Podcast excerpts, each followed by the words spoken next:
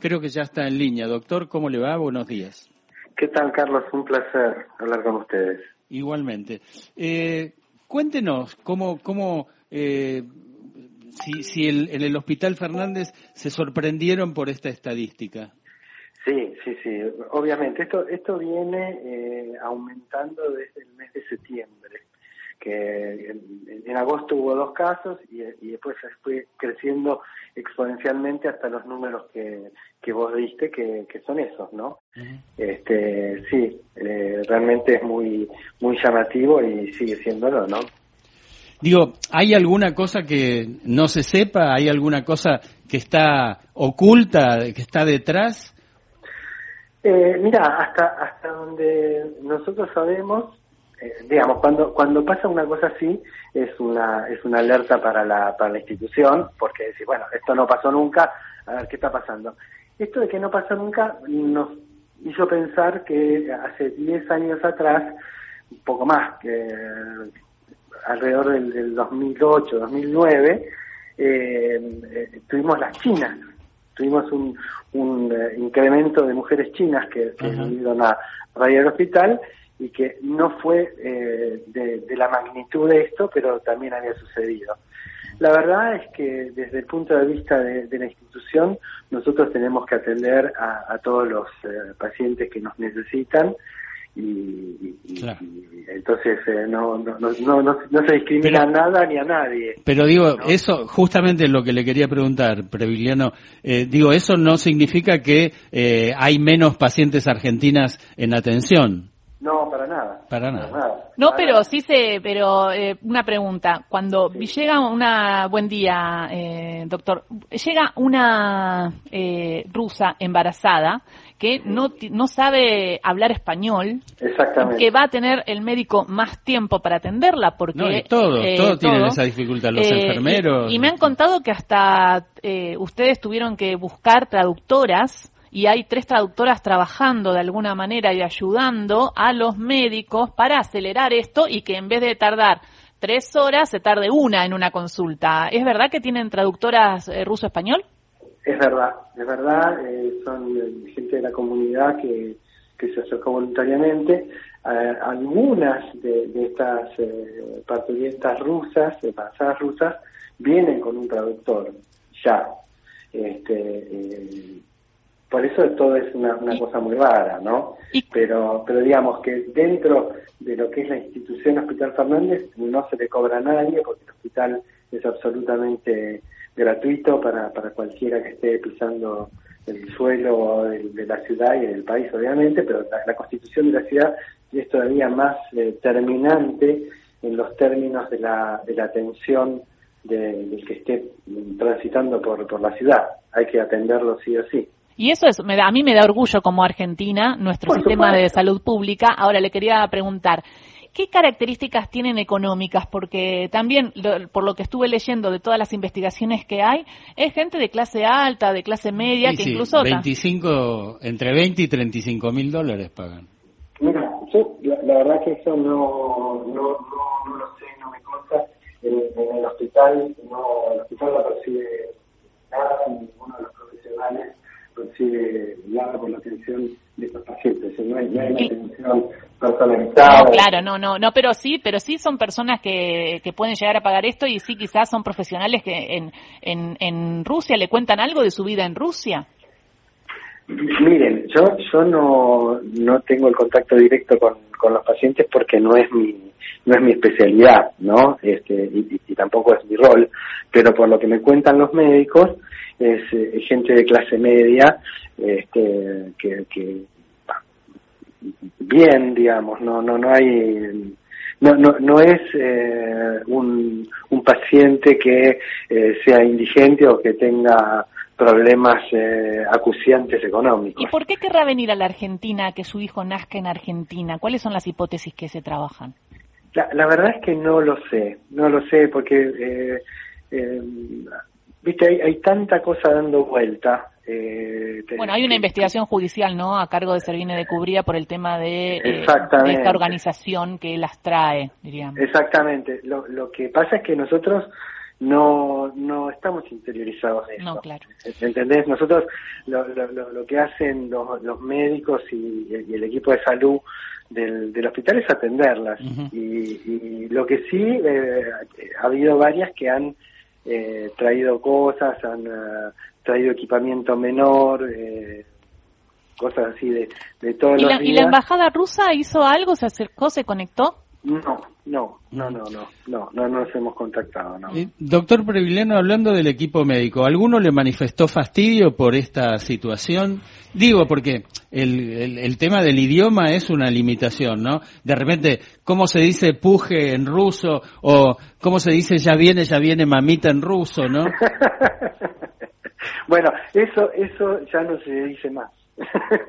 ya viene mamita, eso ya no se dice más porque eh, cambiaron las, las cuestiones del parto, ¿no? Ahora está el parto respetado, eh, con, con, un montón de convenciones que antes eh, tenían las, las obstétricas y los obstetras, que, que ya eso no, no, no se dice más, no se hace más.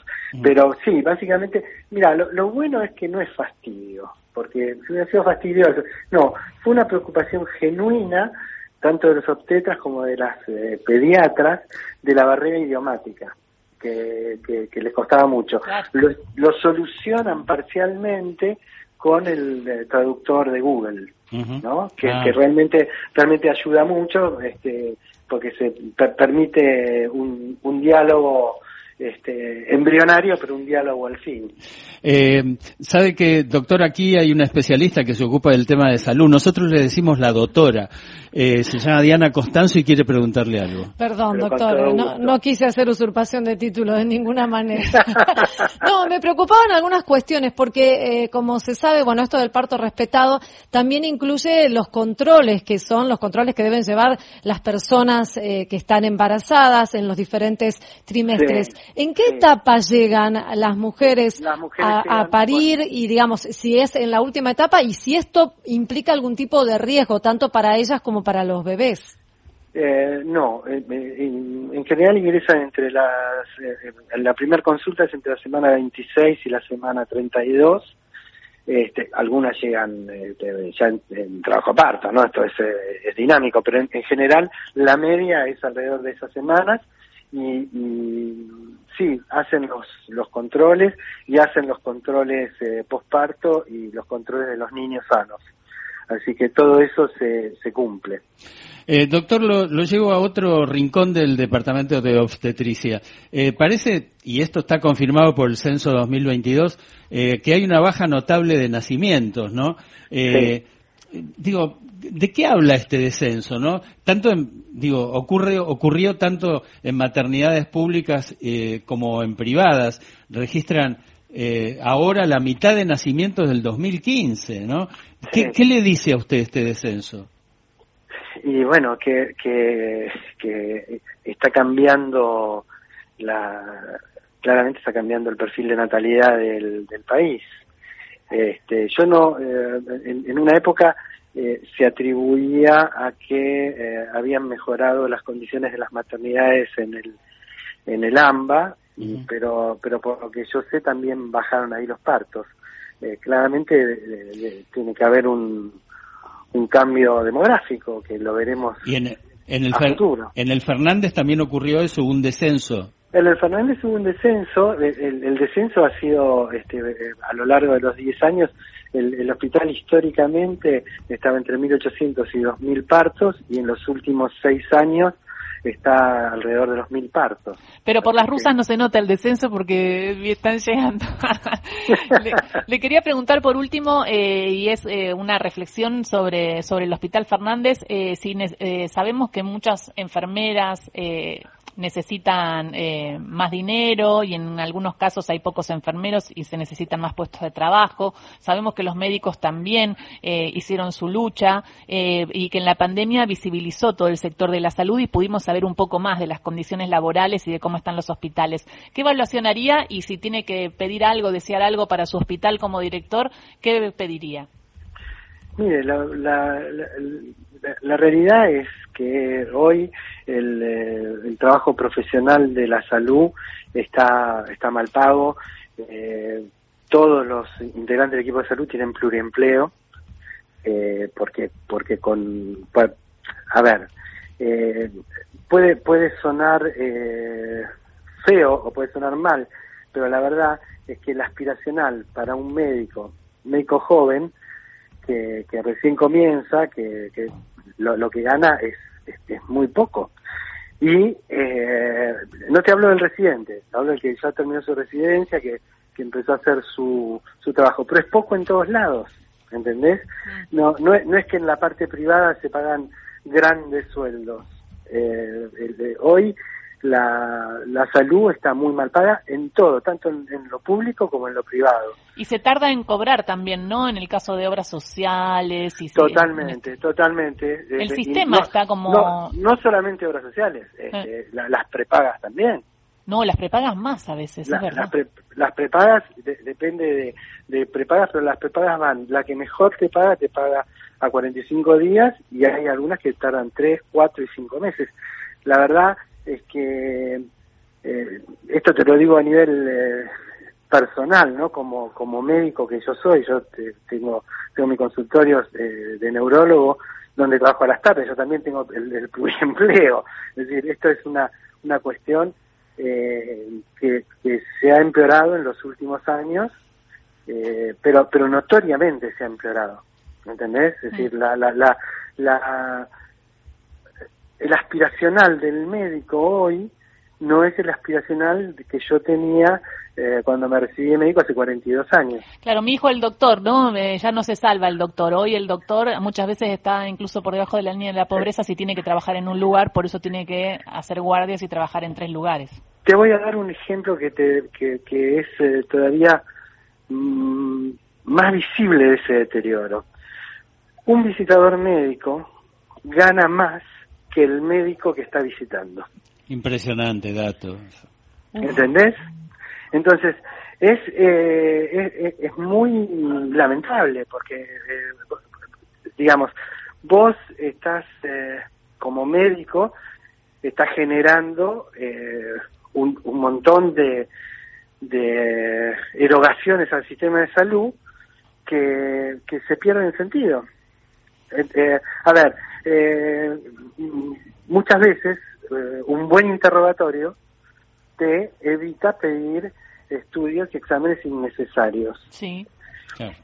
Hoy vos vas al médico, me, pasa a mí, me pasa a mí en, mi consultorio, que digo, bueno, ahora lo voy a revisar. ¿Cómo me va a revisar, doctor? sí, no, pero yo estuve en tal institución y me revisaron. Digo, bueno.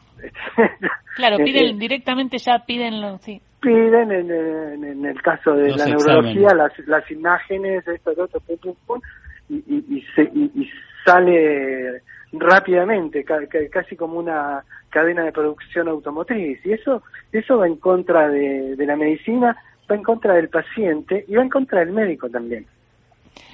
Mi deseo es que las paritarias de los médicos y de los enfermeros aumenten y se pongan a la par del poder adquisitivo y del, tema de la inflación, porque además les agradecemos siempre. Ustedes se pusieron en la primera guardia de la pandemia y creo que nosotros como sociedad y como, como gobiernos no estuvimos a la altura en la pospandemia con ustedes. Estoy totalmente de acuerdo con vos. Yo el, el sentimiento que tengo es que la, la labor del, de los, del equipo de salud no fue reconocida. Mm. El, eh, cuando vos hablas, yo eh, estoy en, el ámbito académico, doy clases y doy clases de posgrado, y cuando vos hablas con, con, con el médico, eh, el de posgrado, que, que sabes que está haciendo un sacrificio enorme estando a las 7 de la tarde en una sociedad médica para hacer un curso, para formarse, para ser mejor, y te dicen, sí, pero ¿sabes qué pasa? Este, no, no me alcanza. Cuando yo fui presidente de la Sociedad de Terapia Intensiva, eh, eh, sentamos las bases para eh, tratar de hacer un sindicato de intensivistas, ¿no? Que, que y, desgraciadamente nunca nunca pasamos el del Ministerio de Trabajo, si nos dieron nunca nos dieron personería gremial y, y eso quedó en la nada, pero fue interesante, te estoy hablando, 2015 hicimos una encuesta y el 75% de los médicos que hacían terapia intensiva, una especialidad crítica, eh, si la hay en todo sentido, eh, 75% tenían al menos dos trabajos y el 40% tenía tres trabajos.